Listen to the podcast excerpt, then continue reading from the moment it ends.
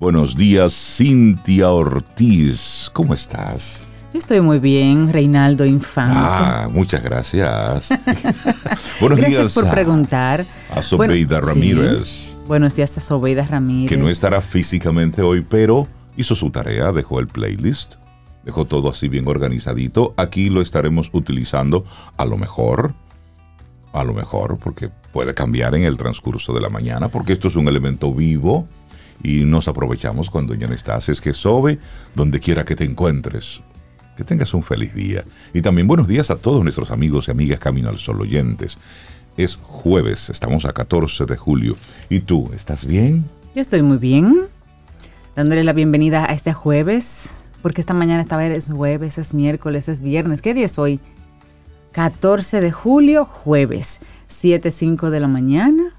Un día después de la super luna que no vimos porque estaba nublado, gracias. Sí. Anoche estuve esperando la superluna y la vi entre brumas. Si algún amigo, la amiga, le pudo hacer una fotografía a la luna o si la vio, que nos envíe una fotografía, porque llegó un momento en donde dije, ya, me voy a acostar. Claro, No era la superluna más grande del 2022 según los científicos y era un, un espectáculo para tener ayer, pero sin embargo La vimos cuando venía, cuando venía saliendo así al pasito, la, la fuimos viendo así inmensa, poderosa. Pero luego las nubes dijeron, ustedes la verán, pero solamente un poquitito. Entonces, bueno. Pero bueno, hoy es el Día Mundial de los Chimpancés. El 14 de julio del año 1960, Jane Goodall pisaba por primera vez lo que ahora conocemos como el Parque Nacional de Gombe. Eso es en Tanzania. Y esto para estudiar a los chimpancés salvajes. Una persona que dedicó su vida al estudio de los chimpancés. Hay varios, bueno, hay muchísimos documentales, sobre la vida de Documentales, Jane. sí, así es. Así es. También hoy es el Día Internacional del Auxiliar de Enfermería. El auxiliar de enfermería que asiste a los médicos y a las enfermeras en los cuidados auxiliares de pacientes y residentes de centros asistenciales de salud, hospitalarios, geriátricos, interviniendo en su proceso de ingreso, hospitalización y recuperación. Así es que un abrazo a todos los auxiliares de enfermería en este Día Internacional. Le voy a mandar un saludo a Gabriel, que es un auxiliar de enfermería que me está asistiendo en estos momentos. Así es, así es. Así que para Gabriel, para poner Sí. un nombre, y a todos los Gabrieles del mundo, sí, digamos, a todos los enfermeros, gente que... enfermeros y auxiliares de sí, enfermería. gente que de manera, de verdad, sa- ¿sabes que si hay algo que es por amor y es por vocación? Es el trabajo que hacen los enfermeros. Sí. Y que siempre tienen, aparte del servicio que dan normal, que, que es, que es el trabajo como tal, suelen tener esa palabra de aliento, esa palabra de, de buenos deseos, que se mejore, mañana vengo a verlo, eh, o esta tarde paso por aquí, que se siente cuando es un ingreso, que se siente, venga, siéntese por acá, le atendemos en breve. E- Esa conversación humana, digamos. Sí, porque eso, y ese primer contacto. eso no se hace por dinero. Eso es vocación de servicio. bueno, sí, así es. Eso es un trabajo de amor. Así Así, es. es. que a todos los auxiliares de enfermería le mandamos desde Camino al Sol un abrazo. Y bueno, nuestra actitud Camino al Sol para hoy. Lleva tu vida con cautela. Es decir, cógelo con easy. Al paso, llévalo suave. Sí. Cautela y prudencia. Y esto mm, a propósito de los tiempos raros que estamos viviendo. Ante la duda abstente, dice una frase, pero hay que llevar nuestra vida con algo de cautela. Cuando tengas una decisión, pásala por diferentes filtros antes de... Medítala. Sí. Pregunta a alguien de mucha confianza sobre esa decisión que tienes que tomar. Consulta. Sí, Porque a veces vamos cometiendo imprudencias, a veces vamos tomando malas decisiones y vamos luego cargando con un gran cúmulo de malas decisiones que no fueron más que imprudencias por decisiones que tomamos sin meditarlas. Porque las cosas hay que dejarlas enfriar. Usted toma una decisión y la deja ahí. Mañana te reviso de nuevo. ¿Eh? Mañana te veo. Entonces usted la mira y dice, ok, sí, sí, va. Bueno, pues va. Pero eso es llevar la vida con cautela, despacito. me gusta cuando tú dices, va, sí, va. Porque tú sabes que el cuerpo de alguna forma te avisa. Tú sientes eso en las tripas. Cuando la decisión es correcta, tú sientes que, que hay como una paz, como una calma en tu cuerpo, en tu ser, pero cuando no es correcta o, en ti no es correcta, hay algo que falla, hay algo que, que, todavía no te convence, tú lo sientes y lo sientes en las tripas, lo sientes en el estómago. Es algo que todavía te, te causa como ese frito, como esa inseguridad. Entonces, cuando pase eso, como dice Rey, parquee la decisión a la derecha, medítela un poquito más, pregunte, investigue, eh, haga la tarea, haga la tarea para que esa decisión al final le, dé paz. Si es sí, adelante. Si es no, hacia atrás y no pasa nada. Claro, porque una vez tomas la decisión, haces o dejas de hacer, debes vivir con esa consecuencia. Con esa consecuencia. Por eso, al momento de tomar una decisión, valida, ¿me da paz esto que voy a hacer? Sí, pues dele para allá, rápido y contundente. Pero si no, póngalo ahí. Porque el mundo es opciones, posibilidades. Y eso es lo que hay que pensar. Bueno, pues arrancamos nuestro programa. Tenemos nuestros invitados, colaboradores, y durante estas dos horas estaremos compartiendo cosas bien chéveres. Así es que te recordamos nuestras coordenadas. 849-785-1110, nuestro número de teléfono. Ahí tenemos la aplicación de WhatsApp. Y también si quieres enviarnos un correo con un tema en particular, con alguna solicitud, para Camino al Sol, para venir algún, algún invitado, bueno, pues hola arroba caminoalsol.do. Iniciamos Camino, al Sol. Estás escuchando Camino al Sol.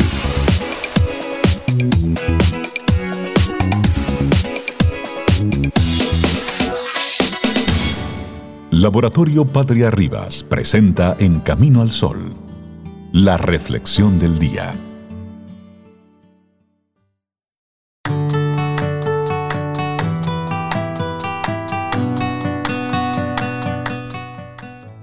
Oigan esta receta.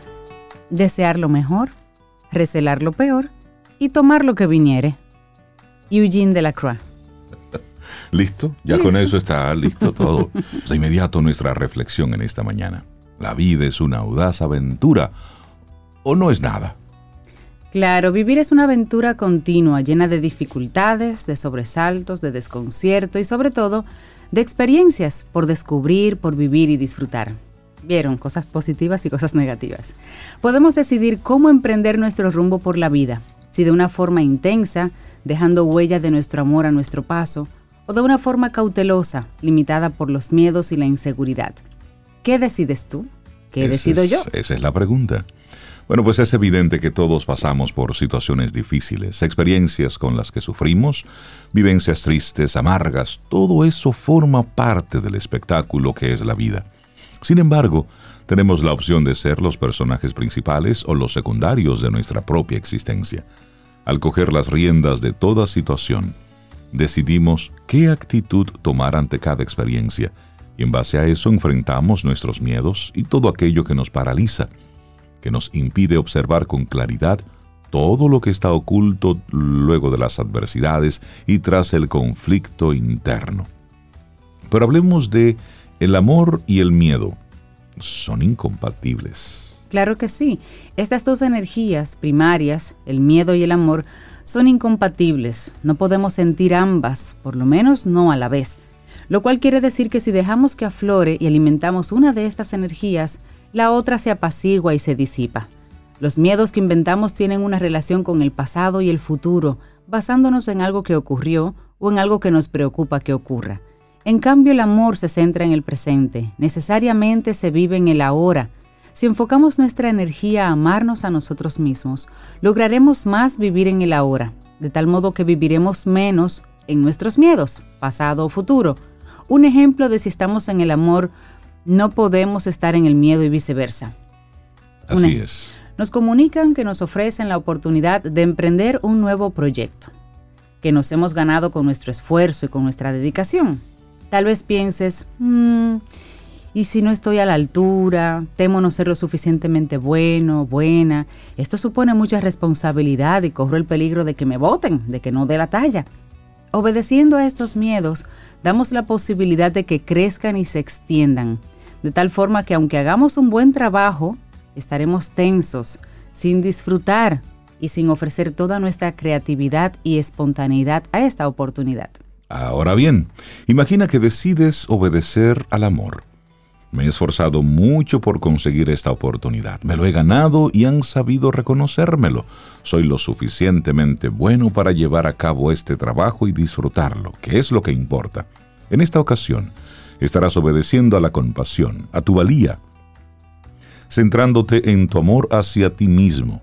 Este es el modo de enfrentar tu miedo y de conquistarlo, convirtiendo así tu miedo en sabiduría. Y es que gracias al amor abandonamos nuestros miedos. Una pregunta. ¿Qué sería? No tienen que responder, respóndanse para ustedes mismos. Pero ¿qué serías capaz de hacer si apartaras tus miedos? O como dicen algunos expertos, si tú sabes que va a salirte todo bien, ¿qué serías capaz de hacer? Seguramente todo lo que te propusieras ampliarías la posibilidad de vivir multitud de experiencias y adquirir aprendizajes realmente valiosos tendrías el valor de vivir y entregarte al amor en toda su esencia. En las relaciones íntimas que mantenemos sucede lo mismo. En el momento que surge el miedo a perder la relación, a que se termine, a que ya no nos quieran, a sentirnos abandonados, desprotegidos y desatendidos en cualquier momento, pues no se disfruta. Es cuando das paso al miedo, dejando de sentir lo mismo por esa persona. Abandonas al amor porque has entregado a tus miedos. Te has perdido precisamente en lo que temías, pasas entonces de esa forma de una relación a la siguiente. Entonces nos volvemos personas cobardes en nuestras relaciones, manifestando todo tipo de conductas evitativas y dañinas. Nos mostramos confusos y a la vez crueles. Nuestro amor permanece aunque el miedo lo ha dejado desvalido y sepultado. Solo el amor nos puede salvar de seguir este recorrido sin fin, entregándonos de nuevo al amor que siempre es capaz de resurgir nos damos esa oportunidad de abandonar nuestros miedos.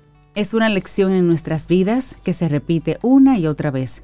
Cuando aparezcan los viejos miedos de siempre, sé capaz de decirte a ti mismo, a ti misma, yo decido qué alimentar, yo tengo el control. Atrévete a encontrarte con la vida. Es la invitación que te hacemos en el día de hoy. Así que vamos a recordarte el título de esta reflexión. ¿La vida es una audaz aventura o no es nada? ¿Ok? Por lo menos eso dice el psicólogo que escribió esta reflexión, Rafa Aragón, y que compartimos aquí hoy en Camino al Sol. Laboratorio Patria Rivas presentó En Camino al Sol la reflexión del día. Te acompaña Reinaldo Infante. Contigo, Cintia Ortiz. Escuchas a Sobeida Ramírez. Camino al Sol.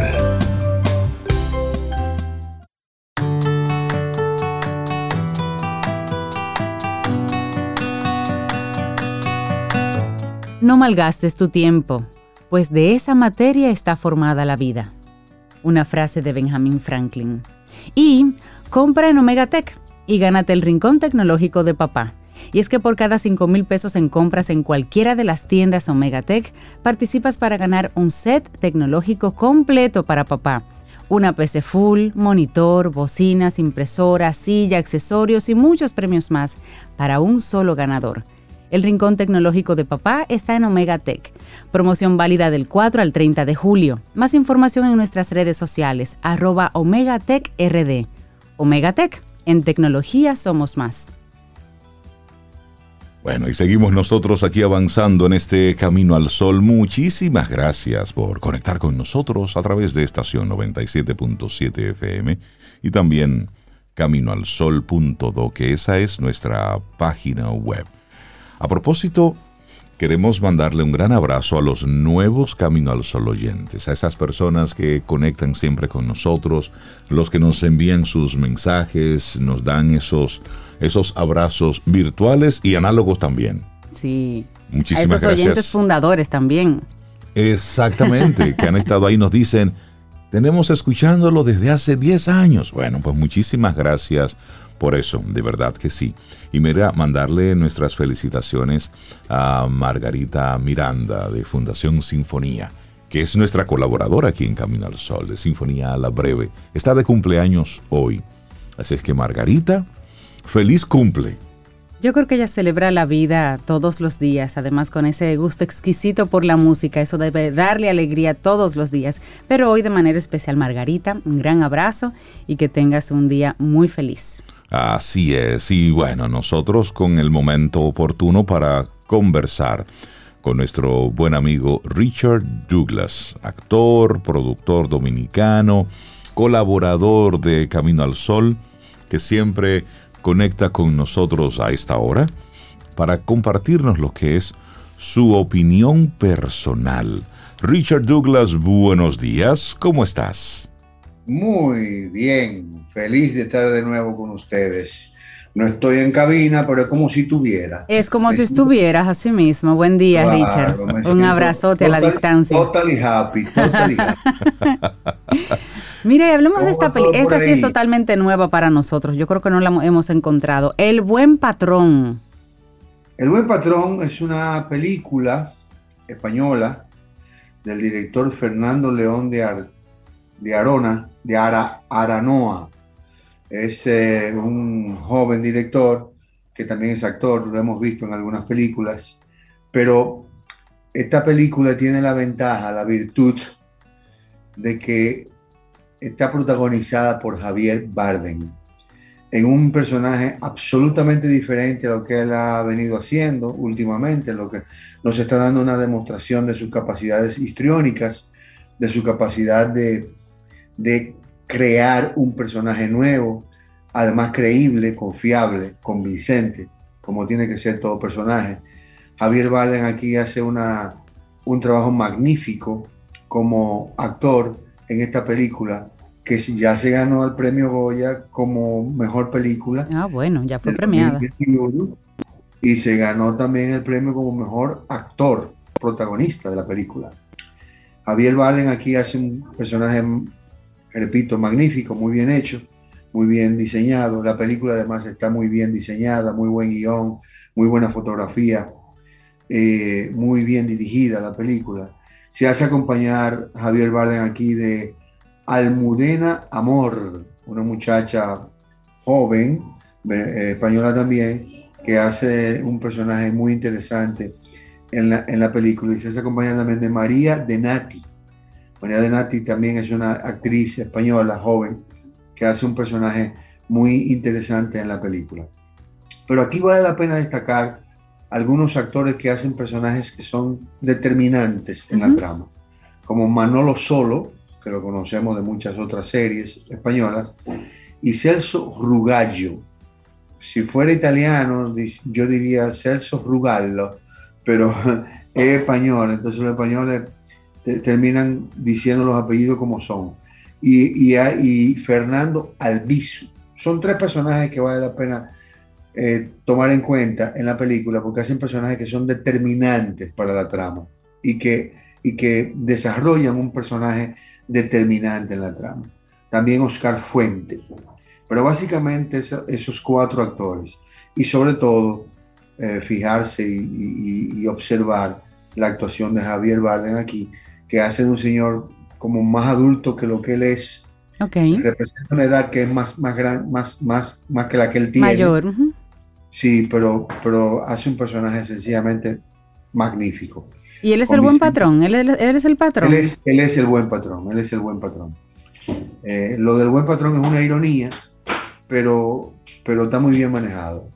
Ah, hay que verla la película para tú poder tomar, no puedo dar spoilers porque la película tiene, se resume en una, en una explicación muy breve. Okay. Los, los, actores, Big Wiz está muy bien. Todos están muy bien muy bien manejado, muy bien eh, colocados, muy bien dentro de sus personajes. Cuando uno encuentra este tipo de producciones, uno se siente satisfecho de saber que está viendo una película que la hizo un director con criterio. Este es un, un director joven, pero es un actor con mucho criterio que hizo un buen, un buen trabajo con la, con la película. El señor Fernando León de Arjona. Gracias a ustedes por este chance que me dan y al Supermercado Nacional y no se la pierdan, tienen que buscarla en sus plataformas porque no están las plataformas streaming que normalmente conocemos y que podemos publicitar. Ok. Eh, búsquenla en su plataforma, es fácil de encontrar, no es muy difícil y está van a tener una buena, una buena recomendación para que vean algo bueno este fin de semana. No se la pierdan, Javier Bardem, el buen patrón. El buen patrón. A ustedes y a supermercados nacionales. En inglés aparece como The Good Boss, que es lo mismo. Exacto, lo mismito. Excelente, Richard. Porque del español al inglés se traduce igualito, lo que no se traduce igualito del inglés al español. Le inventan como 200 A veces le ponen unos nombres que nada que ver. Que no hay forma. de, acuerdo al traductor, a la interpretación traductiva. Exactamente. Bueno, pues Richard, muchísimas gracias por darnos esta, esta sugerencia, darnos tu opinión sobre, sobre esta película y que te vaya bien por allá. Saludos por allá. Veo que Sobeida se multiplicó por dos. Exactamente, para que vea la fuerza que tiene Sobeida. La, mandamos, la mandamos hoy a trabajar, desde ah, temprano, en, labores académicas. Así es que ella se queda muy pendiente y por supuesto aquí tenemos parte de lo que es entonces la, la música de esta película. Aquí tenemos de Celtia Montes. Bueno, pues escuchemos a Básculas Blanco. Richard, que tengas un excelente día. Mm. Disfruta tu café en compañía de Camino al Sol.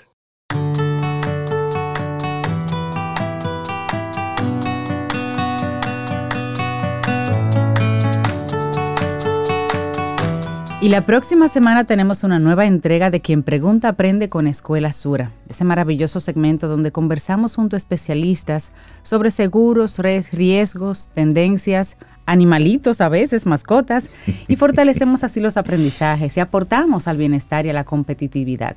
La cita, la siguiente cita es el miércoles 20 de julio, o sea, la semana que viene. No te lo pierdas. Quien pregunta aprende con Escuela Sura. Y nosotros seguimos aquí avanzando en este camino al sol. 8 en punto. Es jueves, estamos a 14 de julio.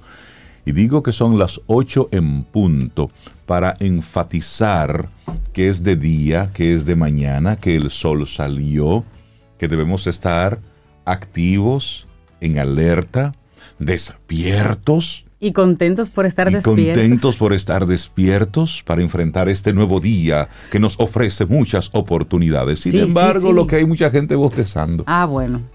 Y eso es una bostezadera y tú llegas a una oficina a las 8 de la mañana. Y eso es una bostezadera. Y son las 9 de la mañana. Y Yo conozco gente que dice, a mí no me saluden antes de las 9. antes de las 9 a mí no, me saluden. que no estoy en gente.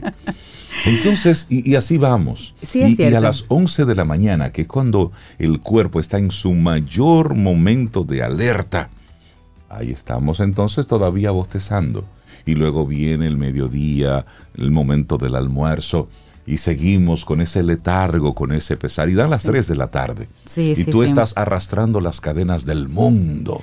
Y dices, Dios mío, ¿por qué es esto? ¿Y qué yo? ¿Por qué yo no me saco la... Eh. Mira. Los numeritos aquellos. Y, así va el día completo. Con ese pesar, con ese cansancio, con ese agotamiento. Y escuchando con tanta frecuencia personas que estamos aquí bromeando, pero que ciertamente siempre sienten ese cansancio, como ese sueño atrasado, es que precisamente queremos compartir un escrito muy interesante que encontramos en The New York Times, precisamente hablando de esto y diciéndonos a todos que es hora de pagar tu deuda de sueño. Y es que estudios recientes en humanos y en ratones han demostrado que trasnochar y madrugar pueden causar daños duraderos en el cerebro. Eso es lo importante. Los cobradores de sueño le llaman eso, para quieren que sepas que no existe el perdón. Es decir, que si te pasaste de sueño, no dormiste esa noche, eso no se recupera. Tan solo una expectativa cambiante de cómo y cuándo pagarás lo que debes.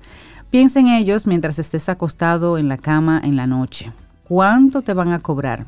¿Eres solvente? ¿Tienes menudo para devolver esas horas de sueño? Te quedas dormido, luego despiertas sudando frío una hora más tarde te quedas dormido, luego despiertas y vas en un estado de conciencia e inconsciencia hasta que llega el otro día. Y al final dormiste, mal dormiste, mal dormimos, vamos a decir. Así es, y como lo han descubierto la mayoría de los humanos tras un par de noches de mal sueño, a menudo viene entonces el aturdimiento, la dificultad para concentrarnos, la irritabilidad, los cambios de humor, la somnolencia. Durante años se pensó que estos efectos acompañados de una deficiencia cognitiva como un pésimo desempeño en pruebas de memoria a corto plazo se le podían atribuir en su mayoría parte a un químico llamado adenosina, que es un neurotransmisor que inhibe los impulsos eléctricos en el cerebro. Se habían observado de manera constante picos de adenosina en ratas y en humanos, a los que les faltaba dormir más. Sin embargo, los niveles de adenosina se pueden corregir con rapidez tras un par de noches de buen sueño. Esto dio lugar a un consenso científico. La deuda de sueño se podía saldar con un par de siestas de calidad. Así lo reflejan frases casuales como debo poner al corriente mis horas de sueño o estaré más despierto mañana. No obstante, una nueva revisión de un documento publicado hace un tiempo en la revista Trends de Neurosciences sostiene que la sabiduría pop del sueño, como algo que se puede ahorrar y compensar, es mentira, no es cierto. Según el estudio en el cual se analizó el último par de décadas de investigación sobre los efectos neuronales a largo plazo de la privación del sueño, tanto en animales como en humanos, cada vez hay más evidencias de que si se duerme poco, es muy probable que se produzca un daño cerebral de larga duración y aumente el riesgo de trastornos neurodegenerativos como la enfermedad de Alzheimer. Mm. Esto va mucho más allá. Y esto es muy importante para preparar el rumbo que se debe tomar en términos de la salud del sueño y la ciencia que estudia el sueño. Desde hace mucho se sabe que los periodos intensos de privación del sueño son malos para la salud. De hecho, forma parte de los castigos en cárceles y en centros así como de la privación del sueño. El insomnio forzado se usó durante siglos como castigo y tortura. En un primer estudio experimental sobre la privación del sueño que se publicó en el año 1894 por una científica rusa llamada María Manaseina, se obligó a cachorros a permanecer despiertos por medio de una estimulación constante y murieron en los primeros cinco días del experimento. Tras examinar sus cuerpos, Manaseina observó que el cerebro fue el sitio predilecto para los cambios más graves y más irreparables. Los vasos sanguíneos, por ejemplo, habían sufrido hemorragias y las membranas grasas se habían degenerado. Degenerado, o sea, se habían eliminado. La ausencia total de sueño es más fatal para los animales que la ausencia total de alimento. Se necesitan dormir más que lo que necesitan comer. Y a veces uno dice, yo, yo, yo no sé si tengo más hambre que sueño. Sí, sí. Dependiendo de qué pese más. Hay gente que se acuesta y come luego, hay gente que come y se acuesta luego. Sin embargo, hay muchas maneras de no obtener sueño suficiente. Puedes no dormir nada durante un periodo prolongado, lo que los científicos llaman privación aguda del sueño. En 1963, un estudiante de secundaria logró mantenerse despierto durante 264 horas. ¡Qué Una locura. Puedes perder horas de sueño de manera constante, es una privación crónica del sueño. Puedes estar acostado pero despierto, con la mente corriendo a toda velocidad o relajada, viendo televisión toda la noche. Ahí hay muchos. hay, mucha gente en este tiempo. Los estudios, como el de Manaseina, se consideraron extremos al punto de ser irrelevantes en su momento para humanos. Pero la investigación continuó pero se la medio encasillaba, comentó un experto, Fabián Fernández, que es un neurocientífico de la Universidad de Arizona, que no colaboró con la nueva revisión. ¿Cuándo vas a mantener despierto a un animal o a un humano hasta que mueran? Exactamente. Y no obstante, durante el último par de décadas, la investigación sobre la privación del sueño en animales se ha vuelto más matizada, precisa y posiblemente aplicable, aplicable en humanos, según Sigrid Weise, neurocientífica de la Universidad de Pensilvania, y Zachary Zamor, investigador del laboratorio Busy, los autores de esta nueva evaluación. Después de analizar estudios pasados sobre la privación del sueño en ratones, muchos de los cuales llevó a cabo Basie, los investigadores encontraron que cuando se dejaba que los animales estuvieran despiertos un par de horas más de lo usual todos los días, esto afectaba de manera particular dos partes claves del cerebro. El locus coeurelus, que es un núcleo que maneja sentimientos de vigilancia y excitación, y el hipocampo, una zona que tiene un papel importante en la formación de la memoria y el aprendizaje. Estas regiones, que en humanos son fundamentales para mantener una experiencia consciente, ralentizaban la producción de antioxidantes en los animales, los cuales protegen las neuronas de las moléculas inestables que se producen todo el tiempo. Son algo así como los gases del escape de las células en funcionamiento. Entonces, oye esto. Cuando los niveles de antioxidantes son bajos, estas moléculas pueden aumentar y atacar el cerebro desde adentro, descomponiendo las proteínas, las grasas y el ADN. Es decir, que esto es más grave de lo que te puedes plantear. Es más, vayas a acostar. Apague el radio, devuélvase y vayas a acostar. Estamos hablando de salud, ¿eh? Y cuando esa rusa en el 1894 hizo ese estudio, la gente lo consideró irrelevante porque dijeron, pero ¿quién se va a quedar despierto hasta morir? Sin embargo, cada vez más recientemente esos estudios sí están relacionándolo con otro tipo de, de salud y son cada vez más relevantes. Incluso en circunstancias normales, la vigilia en el cerebro provoca un perjuicio, y comentó también este señor Fernández. Pero cuando estás despierto durante demasiado tiempo, entonces el sistema se sobrecarga en cierto momento ya se vuelve imposible. Si les pides a tus células que se mantengan activas un 30% más todos los días, ¿qué pasa? Que las células se mueren. En el cerebro de los ratones, la privación del sueño produjo muerte celular después de unos pocos días de que se les restringió el sueño, un umbral mucho menor para el daño cerebral del que se solía pensar. También provocó una inflamación en la corteza prefrontal y aumentó los niveles de las proteínas tau y amiloide, las cuales se han vinculado con enfermedades neurodegenerativas como el Alzheimer y el Parkinson, en el locus coeruleus y en el hipocampo. Ay, Dalul, tenemos que hablar más de esto. Por supuesto, y después de un año de sueño regular, al ratoncito aquel, al que se le había privado del sueño, seguía sufriendo daño neuronal e inflamación del cerebro. Para los investigadores Weiss y Zamor, esto sugirió que los efectos eran perdurables y tal vez, tal vez permanentes.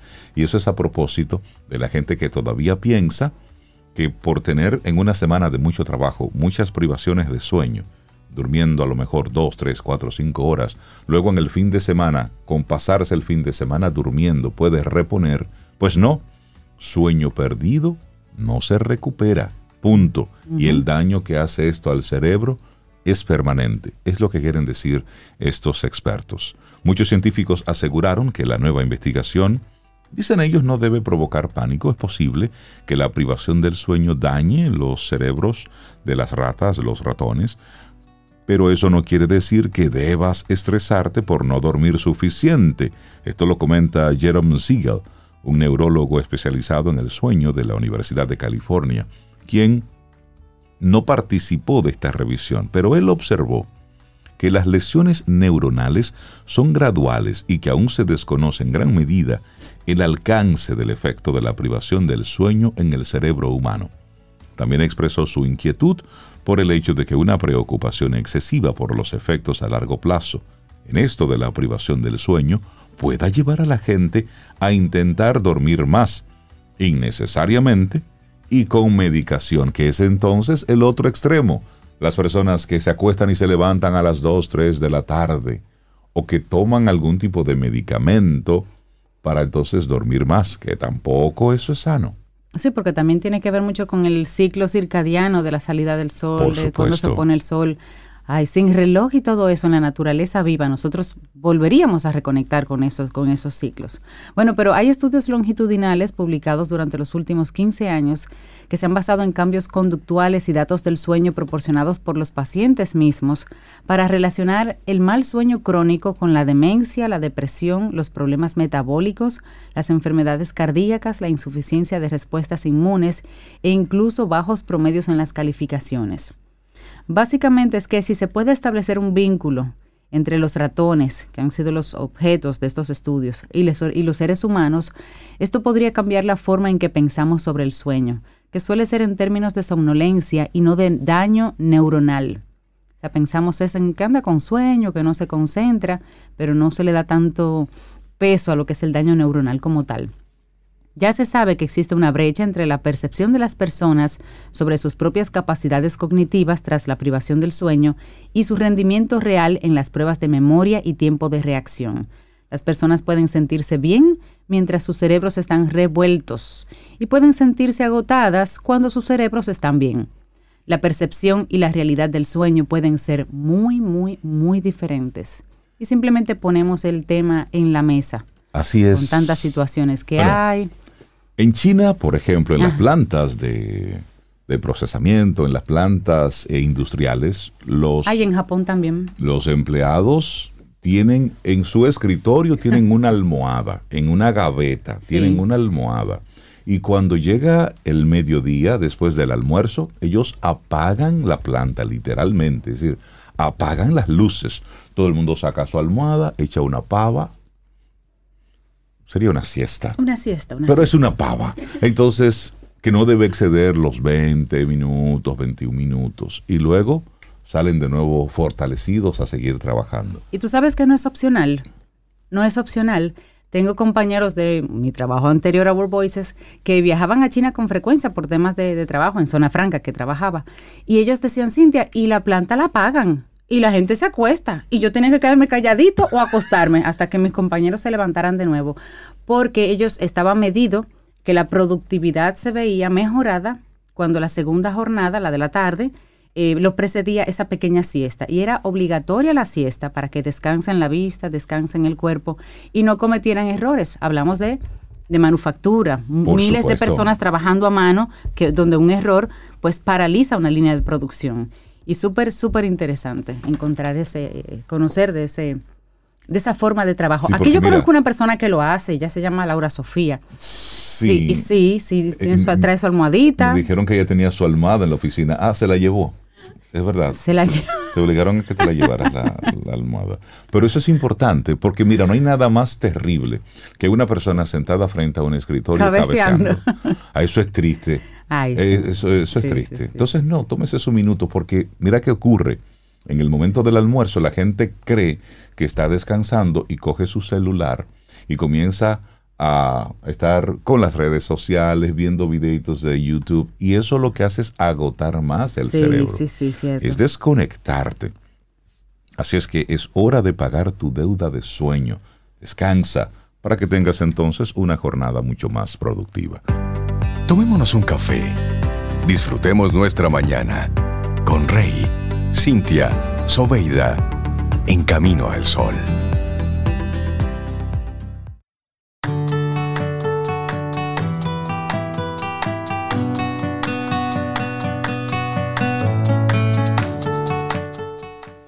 En la vida algunas veces, algunas veces se gana, otras veces se aprende.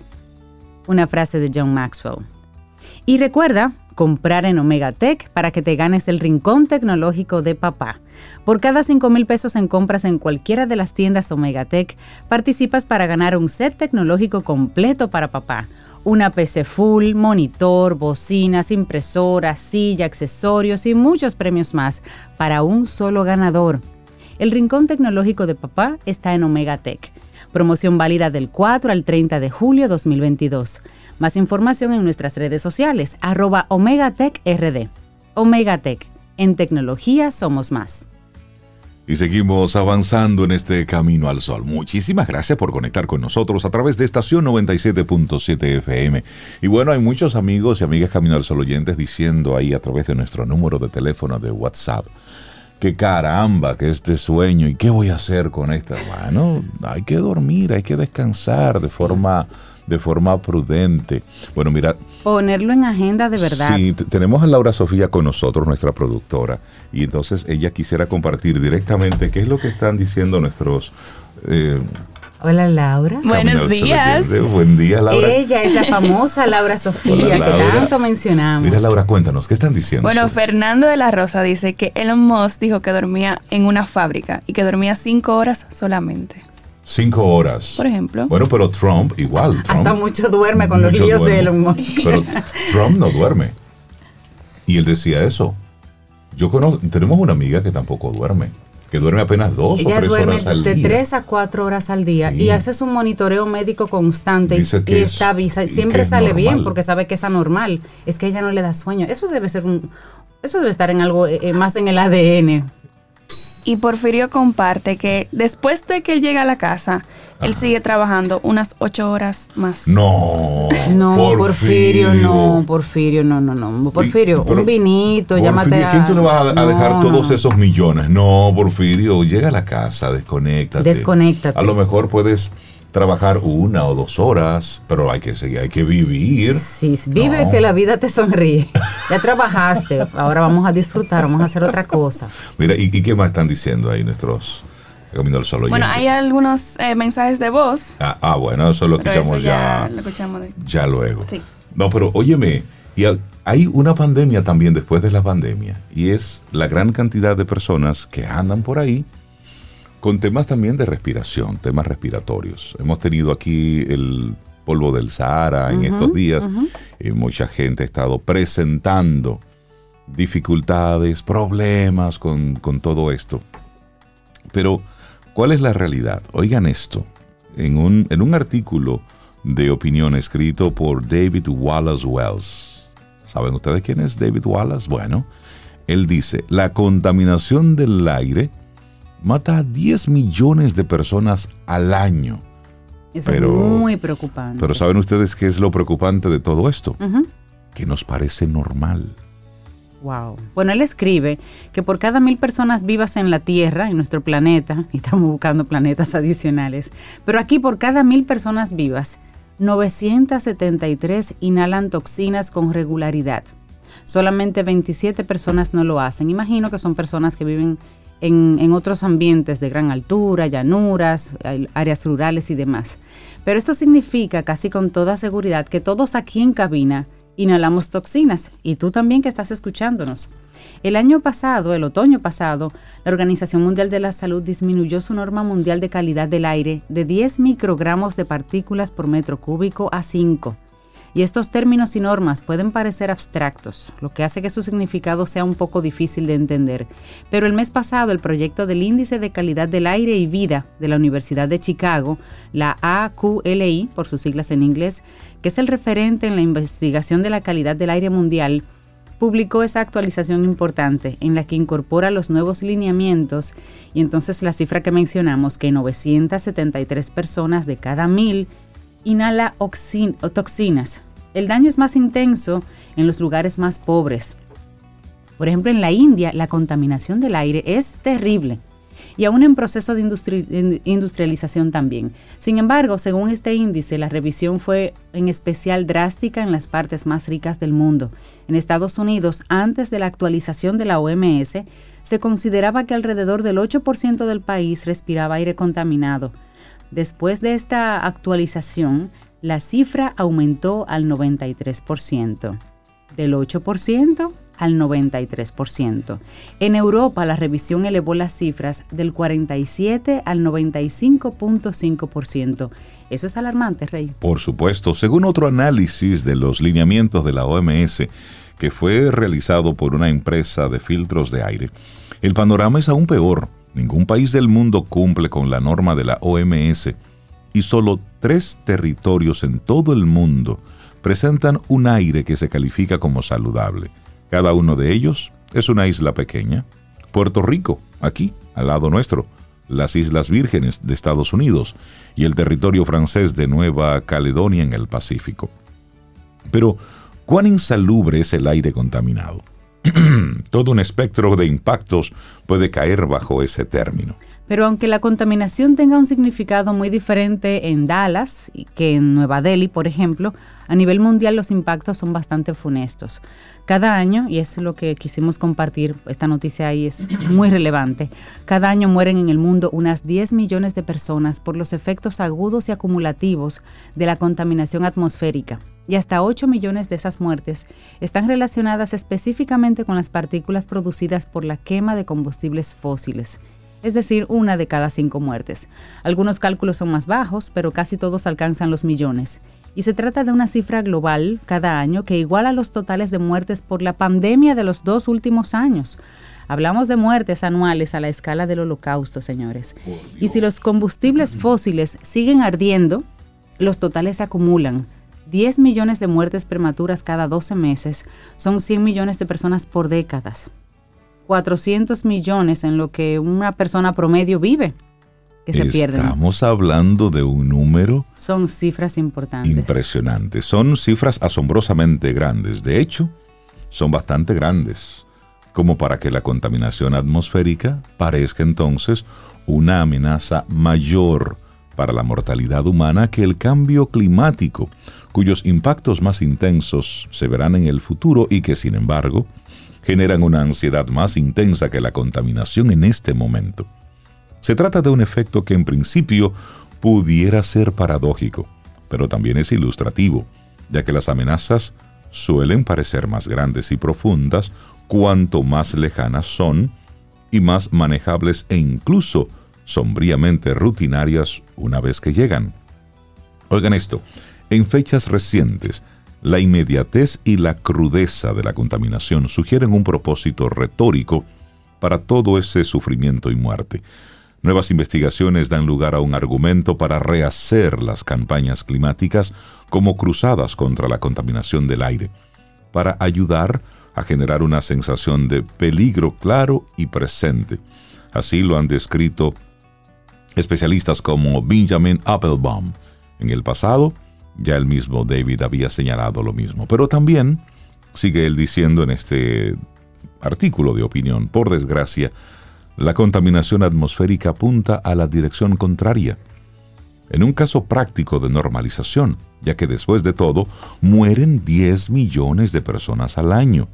Y todavía no ha, no ha, producido nada parecido a las movilizaciones políticas inspiradas por el clima en los últimos cinco años. Podemos pensar que descontamos el futuro, paralizados por el horror exagerado del presente, y en algunos casos, por supuesto es cierto, pero la aclimatización también es fácil, y cuando se trata de un cambio perturbador, la normalización es la adaptación más barata de todas las cosas. Y a esto es que este experto quiere llamar la atención. Se ha ido normalizando el que muera gente por, por asma, por algún tipo de, de, de congestión, por algún tipo de dificultad. Respiratoria. Óyeme, son 10 millones al año. Sí, sí, sí, es mucho. Murieron, es decir, ¿cuántas personas mueren por otras causas? Ahí están pero es por la calidad del aire. Y esto es tan así que muchos de los relojes, las aplicaciones, tienen ahí un, un, reloj que te muestra la calidad del aire de acuerdo a la ciudad. Recordemos como sí. en China, el año pasado, tuvieron que detener parte de la producción en algunas zonas uh -huh. porque la calidad del aire era tan terrible que la gente no podía salir. México vivió hace algunos años épocas terribles de contaminación de, de, la calidad del aire, donde tú te detenías en una esquina por apenas unos 10, 15 minutos y era suficiente para que fuera letal. Sí. El tú estar parado Esquinas en esa esquina. específicas en, en, la Ciudad de México, así es. Así Entonces, es. esto es algo muy serio y como muy bien dice él, no se le está prestando la atención debida porque estamos pensando en ese a largo plazo.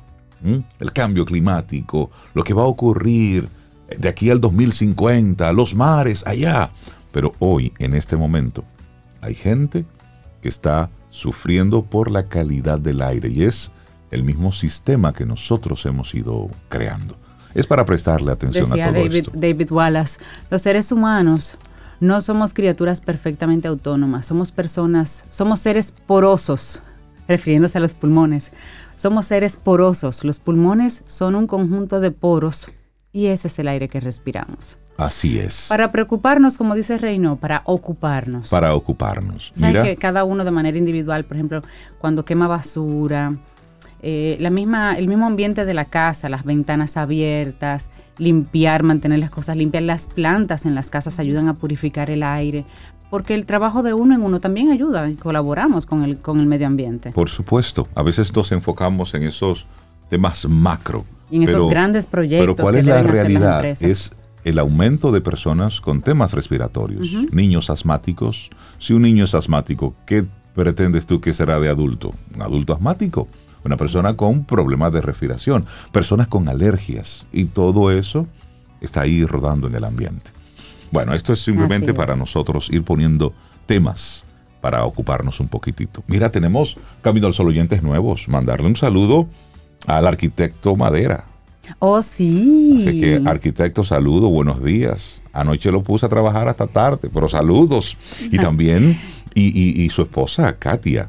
Gracias por Nos está escuchando, así es que un abrazo, le mandamos ahí, un abrazo desde aquí, desde Camino al Sol. Y también este tema de, del sueño sigue todavía provocando reacciones en los Caminos al oyentes. Sí, mira, dice Alexandra que después de la pandemia, y yo creo que con Alexandra muchas personas, que después de la pandemia ella no ha podido volver a dormir regularmente, su sueño se, se, se modificó. Antes de las 10 de la noche ya estaba dormida, ahora me dan las 12 y la 1 y no me puedo dormir. Una vez casi me vuelvo adicta a los somníferos.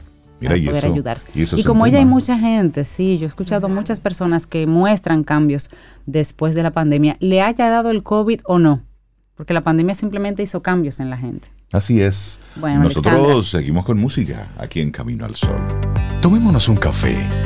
Disfrutemos nuestra mañana con Rey, Cintia, Soveida, en Camino al Sol.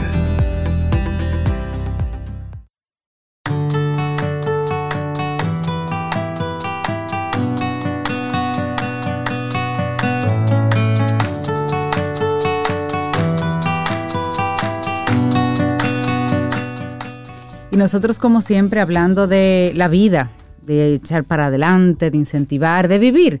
Esta siguiente frase es de Steve Maraboli y dice, recuerda que la felicidad no se alcanza mediante la inexistencia de problemas, sino enfrentándose a ellos. Seguimos avanzando en este camino al sol. Muchísimas gracias por conectar con nosotros a través de los diferentes rincones y espacios del mundo sideral porque sí, ya nos acaban de confirmar audiencia desde Marte, desde, desde las lunas aquellas. Desde James Webb, él está por ahí. Ah, James Webb nos reporta y nos le mandamos saludos al señor James Webb. Ay, ese telescopio que ha dado mucho de qué hablar. Bueno, quien da mucho de qué hablar aquí en Camino al Sol cada vez que nos acompaña es nuestra querida Braudín Eusebio. Ella es una megaproductora, ella es docente universitaria, pero sobre todo ella es colaboradora de Camino al Sol y tiene como asignación aquí hablar sobre los emprendedores y para los emprendedores y los freelancers, sobre todo, aquellos que con el cuchillo en la boca cada día salen a buscar el moro perdido. Bueno. Braudín, buenos días, ¿cómo estás? Muy buenos días, yo estoy siempre, siempre feliz cuando vengo aquí. Aquí hay como una energía que, te convierte y te, se te hace olvidar el amé que te dura tres horas para tu paso. no, hay que, hay que entenderlo. Este lugar es terapéutico. Pues bienvenida siempre a cabina. Ay, gracias. Mire, hace unos días eh, iniciamos una conversación, porque vamos con conversaciones que le tocan directo, como dices, a los freelancers, y hablamos de los clientes el otro día. ¿Y el cliente para cuándo? Así mismo lo titulaba Braudín, y vamos a continuar con este tema porque quedaron muchos, muchas pinceladas ahí en el, en el tintero y preguntas también de los oyentes. Así que, Braudín, micrófono todo suyo. Muchísimas gracias, Cintia. Pues como venías diciendo, la otra vez se nos quedaron unas cuantas cosas y la parte más importante de ser freelance es conseguir el cliente y mantenerlo. Luego vamos a hablar cómo mantenerlos. Pero primero tenemos que conseguirlo. Y habíamos tocado por arribita eh, acercarte a personas que conocías, eh, contactar otros freelancers, utilizar redes sociales, pero nos quedaron otros y entre ellos tenemos uno que mucha gente no utiliza. Y si tú supieras que es una, sobre todo en este negocio que yo me muevo de la producción audiovisual, yo creo que es el, el, la parte o el lugar más idóneo para conseguir clientes, asistir a eventos sociales. Es increíble que en una oficina sentada, en una reunión, tal vez tú no consigas el cliente, pero en una reunión social, con una copita de vino en la mano, con un canapé, compartiendo, las personas están más abiertas a recibir propuestas. Sí, es que ya hay una, hay una barrera de entrada que se tumbó y si tú y yo estamos en el mismo lugar, estamos los dos de pie conversando sobre cosas triviales, podemos llegar a hacer negocios porque nos estamos viendo como iguales. Exacto. Hay una, y, y es en todos lugares donde, obviamente, no siendo agresivo, no que yo voy a agarrar, mírala ahorita, mírala ahorita, sino dentro de la conversación. No, porque hay gente que hay que decirle eso, porque te agarran al es sitio. más fácil hablar con el presidente Hay gente, que muy, hay contigo. gente muy entusiasta, pero sí. Qué lindo eufemismo para un prudente. Pero sí, o sea, incluso hay una, hay una anécdota de la serie de Nani, la niñera, que ella siempre le ha dicho. Ella estaba en primera clase con una persona tomándose unas copitas de champán, ahí estaba un productor importante, y entre la copita y hablando, no estamos pensando en trabajo, le pichó su idea, porque en, en este negocio se habla de pichar la idea, que es tú concentrar en un minuto todo tu proyecto. Es Exacto. difícil. De hecho, yo he tenido que hacer como 800 cursos de hacer pitching para poder condensar una idea que tú sabes que a nivel de presentación es muy larga en un minuto, que se entiende y que sea atractiva. Y ella lo ha contado toda la vida. O sea, la niñera surgió de esa copita de champán en primera clase. Teníamos rato hablando sobre hasta la inmortalidad del cangrejo. Y de repente ella le picha entre todo eso esa idea. Y de ahí ella salió con una cita para una reu- reunión formal y a partir de ahí se creó la niñera.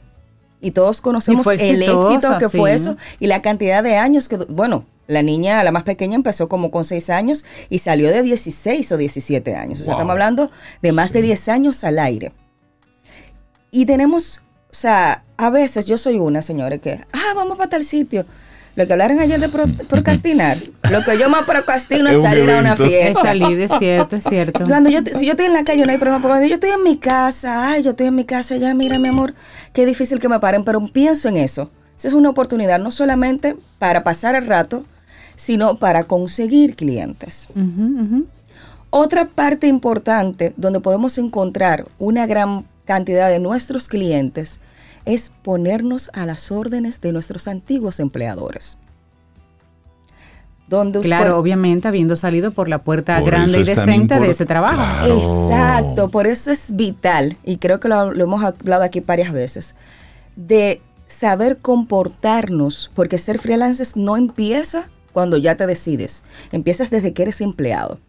Por eso es importantísimo crear vínculos y establecer una buena relación con los ex empleadores. Ujú. O sea, el mundo es redondo y la tierra que tiene detrás, mañana la tienes delante. Exacto. O sea, uno no puede quemar ventanas, ni puertas, ni nada. Qué buena, que- qué buena analogía esa que haces de, de la tierra. Y a veces cuando queremos salir de un trabajo, no, no, medi- no medimos formas. Nos vamos. Y ya lo que quiero es que me cancelen. Lo que quiero es salir de aquí para poner, para trabajar de forma independiente. Óyeme, pero Porque tú crees que ese es el cierre de un ciclo, pero ese es el inicio Ese es el otro inicio ciclo. de otro ciclo. Y a veces eso que tú estás haciendo de forma asalariada es lo que se convierte precisamente en tu trabajo como freelance. Y si ya te estás ofreciendo ese trabajo ahí, miren, me voy, me quiero independizar, pero el servicio, lo mismo que hago aquí, yo estoy a la orden. Porque a veces nos encanta eh, limpiarnos la suela de los zapatos ¿eh? y, y darle, y dar un portazo y cerrar las cosas. No, No. no es por ahí. Porque al final no sabemos cuándo, con el rabo entre las piernas, tenemos que tocar, Tocar una puertas. puerta. Para una recomendación, para un favor, para algo. La gente se le olvida que si ese es tu rubro, son clientes en común. Por supuesto. ¿Y dónde tú estabas antes? Ah, yo estaba en Camino al Sol. Ah, Rey, Ajá. ¿qué tal se portó Braudín en Camino al Ya Sol? lo sabes. Ay, no, mira, Braudín llegaba tardísimo. Braudín hablaba mal de sus compañeros. Y eso era una queja. Y eso era una queja. Ay, no, no, no, no, no, ese era quejín. Ya. A diferencia, ay, no, mira, muy buena muchacha. Incluso tú mismo vas a llamar a esa persona. Por supuesto. Entonces, las puertas, las ventanas, lo que sea por donde usted salga, no lo queme. Incluso si usted lo cancelan, porque te pueden cancelar incluso por reducción de personal. Por que no es supuesto. algo, no es algo, Braudín, fue por ti. No, no, no. Hay reducción de personal, hay, hay reestructuración. No, no te quemes. O sea, agradece ese tiempo que estuviste ahí y ponte a las órdenes. Mira, cualquier cosa, estamos por aquí, yo te sabes. Y te garantizo, porque lo vivo en carne propia, son los primeros que te llaman. para hacer proyectos. Entonces, por favor, que eso es algo. Yo sé que todos tenemos que hacer nuestro trabajo, pero quéjese con su compañero de al lado. Porque yo he visto gente que llega el cliente de la empresa. Ajá. Ay, no, mira, porque tú sabes que aquí. Es difícil esto aquí. es difícil. Ay, no, ay, para tú cobres ese cheque. Exacto. No, ay, mira, yo sé que hay un retrasito, pero no te preocupes, que, que aquí siempre se paga.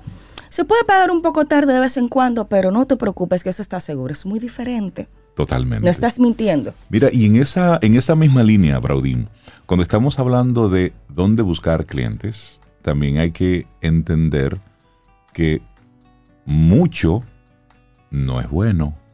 A veces el insistir tanto, el utilizar, por ejemplo, el WhatsApp como un método para vender tus servicios como freelance de forma masiva, tampoco es por ahí. Yo no recomiendo el uso de WhatsApp para eso.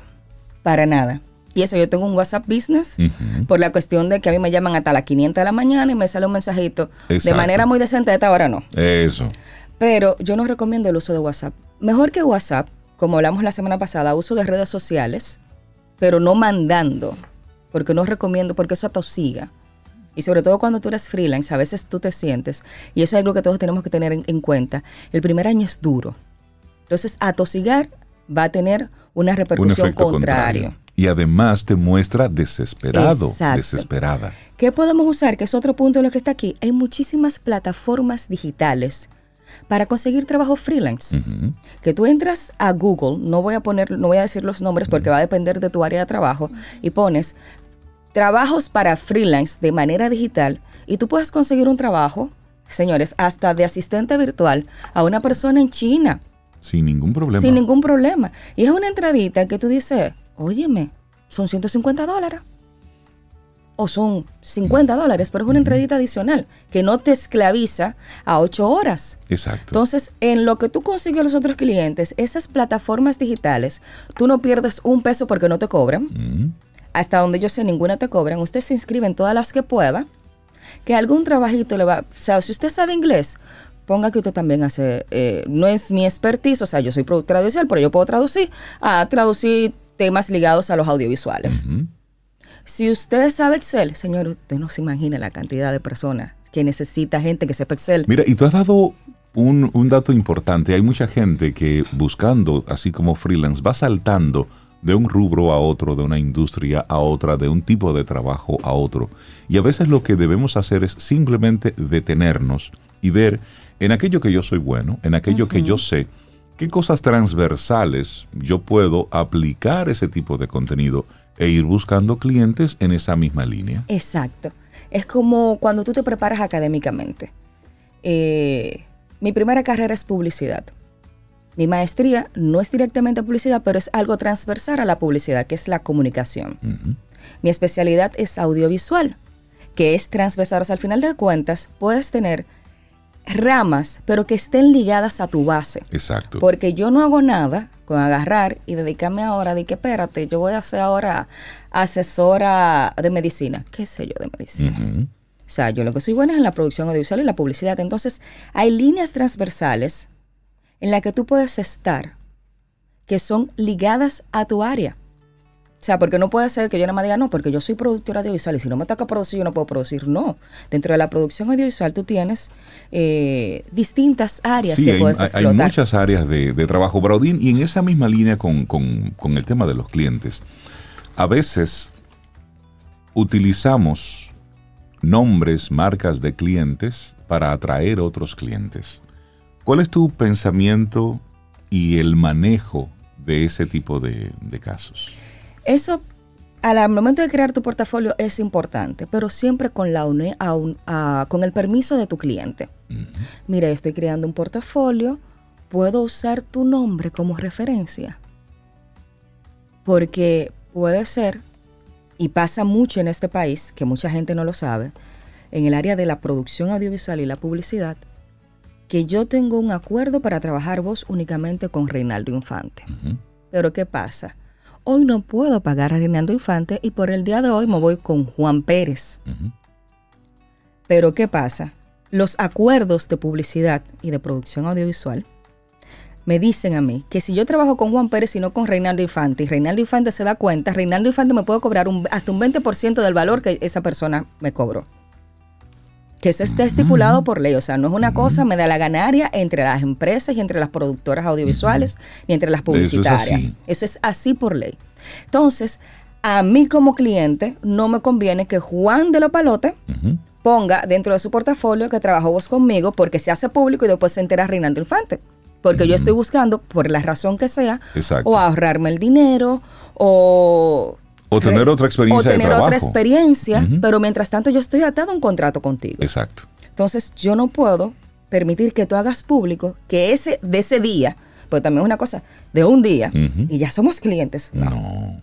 Esa cosa de ese día tú lo pongas porque me va a afectar mi relación también de trabajo con mi otro suplidor y encima de eso me va a costar. Y, y- y eso está atado también al tema de mostrar el portafolio. A veces tú tienes una participación muy puntual en algún proyecto, algún diseño, alguna diagramación, hiciste algo. Y tú publicas, bueno, estuve ahí. Pero, ¿Pero en qué? ¿En qué?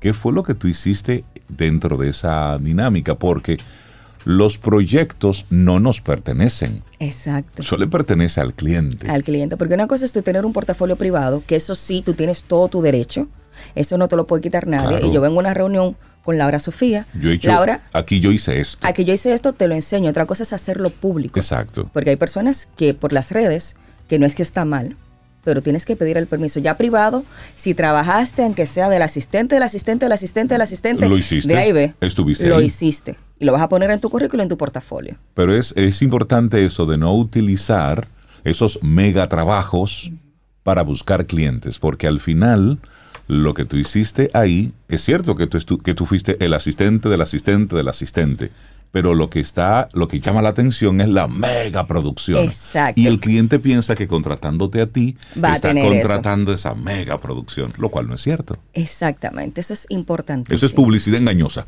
Y peligrosa que es la publicidad engañosa. A mí me pasó una vez, eh, estando como coordinadora de producción en Panamericana. Me llegó una chica con un portafolio. Te digo con el portafolio. El portafolio. Señores, para hablar mentira hay que... Y este negocio es así. Me la, me la manda a decir, decir, dice, no, la que contrata en esa área es Braudín. Me la manda. Cuando yo reviso el portafolio, Un abrazo a decir. Ay, sí, la amo. Le digo yo, eh, aquí hay un problema de ser que esos trabajos no los hizo ella. ¿Cómo tú sabes? Porque ese trabajo los hicimos nosotros aquí. ese trabajo lo hizo fulano, fulano, fulano, fulano y yo. Y yo no la tengo aquí. Ya. Y cuando yo subcontrato, yo garantizo conocer a todo el mundo. Ujú. Decir, es hermosísimamente diplomática, pero hermosísimamente directa.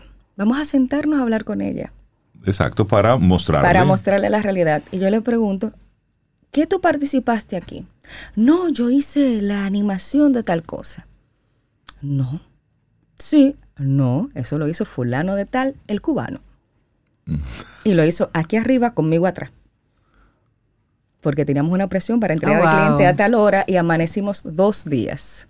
Que el tercer día me dijo, por favor, Braudín, yo tengo que cepillarme dormir". los dientes. Entonces, no lo hiciste tú. Wow. Mira, para y que eso, veas. y eso es Hay que para, tener mucho cuidado. para que la gente entienda hasta dónde ¿m? busca, qué hace la gente para buscar trabajos de forma desesperada cuando es como un freelance. Sí. Por eso, ¿y el cliente para cuándo? Esta es la parte 2 que nos compartió Braudina Eusebio. Se quedan muchísimas cosas, porque cuando hablamos del freelance, ese es el mundo en desarrollo. Sí. Eso es lo que va ocurriendo constantemente. Braudín, la gente que quiera seguirte en las redes, conectar contigo, ¿cómo lo hace? Bueno, me puedes buscar por Instagram como Braudín Eusebio o Verdad del Mar de Belleza, no de verdad. Beldad del mar. Verdad del Me Mar. encanta. Gracias. Y pueden escribirme a mi correo electrónico braudin.gmail.com. Buenísimo. Braudín, que tengas excelente día. Gracias, igual a ustedes. Cuidado con el portafolio que le llevan a Braudín, ¿eh? Sí. y esperamos que hayas disfrutado del contenido del día de hoy. Recuerda nuestras vías para mantenernos en contacto. Hola arroba caminoalsol.do. Visita nuestra web y amplía más de nuestro contenido. Caminoalsol.do Hasta, una próxima edición. y pásala bien.